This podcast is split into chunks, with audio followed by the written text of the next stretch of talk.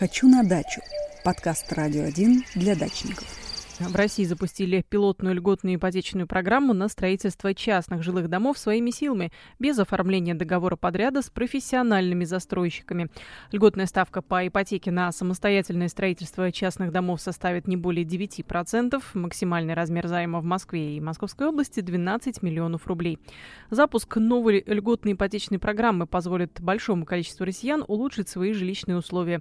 Благодаря такому решению в этом году по этой программе может быть выдано около 8 тысяч кредитов. По новым условиям в качестве залога можно будет принять земельный участок, на котором планируется строительство, и дом после его возведения. Важным условием является завершение строительства в течение 12 месяцев с даты заключения кредитного договора. Инициативу прокомментировала в эфире «Радио 1» вице-президент Международной академии ипотеки и недвижимости Ирина Радченко.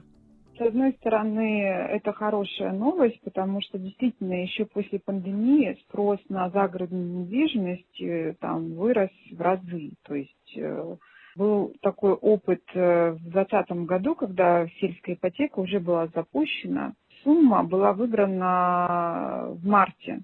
Сумму, которая на год да, правительство зарезервировало, в марте уже закончилась. И банки, собственно, свернули эту ипотеку и все разобрали. То есть спрос колоссальный, да, и сейчас будет она пользоваться спросом. Но только вопрос, э, что мы субсидируем сейчас вот это вот, э, ну, с помощью банков, ну, скажем так, жилье не особенно ликвидное, потому что, ну, все-таки сельская местность, у нас там нет удобств, э, как говорится, особенных там, да, и так далее. я боюсь, что цены вырастут, да, но на жилье, которое не очень соответствует сейчас современным потребительским качествам жилья загородного. Ну, то есть, знаете, будем всякие Шанхаи вот так вот симулировать.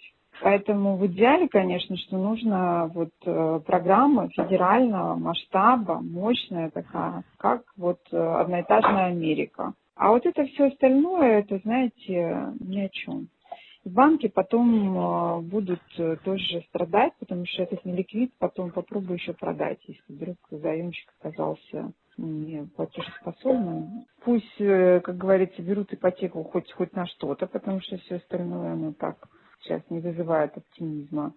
Ну, именно там новостройки и так далее, да, потому что много рисков поэтому пусть берут. Но в целом, а, если уж э, развивать рынок загородного строительства, так это надо, знаете, один раз сделать это серьезно.